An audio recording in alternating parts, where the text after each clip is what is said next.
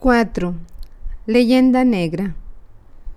A Bartolomé de las Casas se le atribuye la responsabilidad de la colonización española de las Américas, un nombre que se saca siempre a relucir cuando se habla de las más afortunadas de sus obras, con un título que en sí constituye un programa. Brevísima relación de la destrucción de las Indias. Una destrucción Sí, así define un español. Por más señas, fraile dominico, la conquista del nuevo mundo. ¿Cómo encontrar argumentos en defensa de esa empresa? ¿Acaso el proceso no se cerró con un, un inapelable veredicto en contra para la colonización ibérica? Pues no, no se cerró en absoluto. Es más, la verdad y la justicia imponen el que no se acepten sin críticas las incentivas de las casas. Para usar la expresión que utilizan los historiadores más actualizados, ha llegado el momento de someterla a una especie de proceso, a él tan furibundo en, lo que, en los que iniciaban contra otros. En primer lugar, ¿quién era de las casas? Nació en Sevilla en 1474, hijo del rico Francisco Casaus, cuyo apellido delata orígenes judíos. Algunos estudiosos, al realizar un análisis psicológico de la personalidad compleja, obsesiva, vociferante, siempre dispuesta a señalar con el dedo a los malos, de Bartolomé Casaus, convertido luego en el padre Las Casas, han llegado incluso a hablar de un estado paranoico de alucinación, de una exaltación mística, con la consiguiente pérdida del sentido de la realidad. Juicios severos que, sin embargo, han sido defendidos por grandes historiadores como Ramón Menéndez Pidal. Se trata de un estudioso español, por lo que se podría sospechar de parcialidad.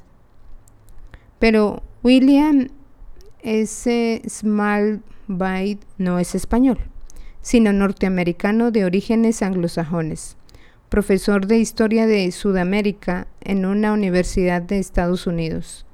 Y en 1971 publicó un estudio sobre la leyenda negra, los orígenes del mito de la crueldad de los papistas españoles. Malbay escribió, entre otras cosas, que ningún historiador que se precie pudo hoy tomar en serio las denuncias injustas y desatinadas de las casas. Y concluye. En resumidas cuentas, debemos decir que el amor de este religioso por la caridad fue al menos mayor que su respeto por la verdad. Ante este fraile que con sus acusaciones inició la difamación de la gigantesca epopeya española en el Nuevo Mundo, Hubo quienes pensaron que tal vez sus orígenes judíos entraron en un juego inconscientemente, como si se tratara de un resurgir de la hostilidad ancestral contra el catolicismo, sobre todo el español, culpable de haber alejado a los judíos de la península ibérica. Con demasiada frecuencia se escribe la historia dando por sentado que sus protagonistas se comportan pura y exclusivamente de forma racional y no se quiere admitir. Precisamente en el siglo del psicoanálisis, la influencia oscura de lo irracional, de las pulsiones ocultas incluso para los mismos protagonistas. Por lo tanto, es muy posible que ni siquiera las casas haya podido sustraerse de un inconsciente que, a través de la obsesiva difamación de sus compatriotas, incluidos sus hermanos religiosos, respondían a una especie de venganza oculta. Sea como fuere, el padre de Bartolomé, Francisco Casaus, acompañó a Colón en su segundo viaje al otro lado del Atlántico. Se quedó en las Antillas, y confirmando las dotes de habilidad e iniciativas semíticas, creó una gran plantación donde se dedicó a esclavizar a los indios, práctica que, como hemos visto, había caracterizado el primer periodo de la conquista, y al menos oficialmente solo ese periodo. Después de cursar estudios en la Universidad de Salamanca, el joven Bartolomé partió con su destino a las Indias, donde se hizo cargo de la pingüerencia paterna, y hasta los 35 años o más empleó los mismos métodos brutales que denunciaría más tarde con tanto ahínco. Gracias a una conversión superaria, esta fase fue convirtiéndose en intransigente partidario de los indios y de sus derechos. Tras su insistencia, las autoridades de la madre patria atendieron sus consejos y aprobaron severas leyes de tutela de los indígenas, lo que más tarde iba a tener un perverso efecto. Los propietarios españoles, necesitados de abundante mano de obra, dejaron de considerar conveniente el uso de poblaciones autóctonas de algún autor que algún autor define hoy como demasiado protegidas y comenzaron a prestar atención a los holandeses, ingleses, portugueses y franceses que ofrecían esclavos importados de África y capturados por los árabes musulmanes. Se trata de negros, colosal negocio prácticamente en manos de musulmanes y protestantes. Solo afectó de forma marginal a las zonas bajos, a las zonas bajo dominio español, en especial y casi en exclusiva a las islas del Caribe. Basta con que veamos, viajemos por estas regiones cuya población en la zona central y andina es en su mayoría india, y en la zona meridional entre Chile y Argentina exclusivamente europea, para que podamos comprobar que es raro encontrar negros, a diferencia del sur de Estados Unidos, Brasil y las Antillas francesas e inglesa.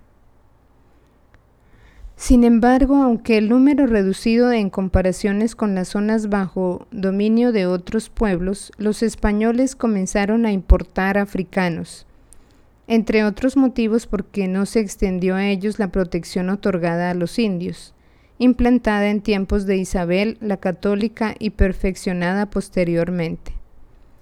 Aquellos negros podían ser explotados, por lo menos en las primeras épocas, pues incluso a ellos les iba a llegar una ley española de tutela, cosa que nunca iba a ocurrir en los territorios ingleses.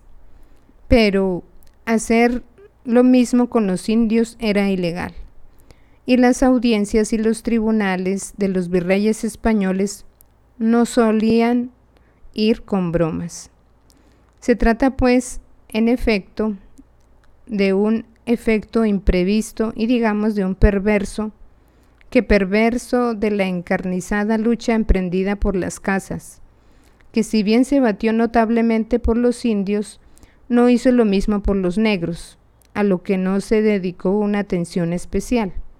Cuando comenzaron a afluir, después de ser capturados en las costas africanas por los musulmanes y conducidos por los mercaderes de Europa del Norte. Pero volvamos a su conversión. Determinada por los sermones de denuncia de las arbitrariedades de los colones, pronunciadas por los religiosos, entre los que él mismo se encontraba, lo cual confirma la vigilancia evangélica ejercida por el clero regular.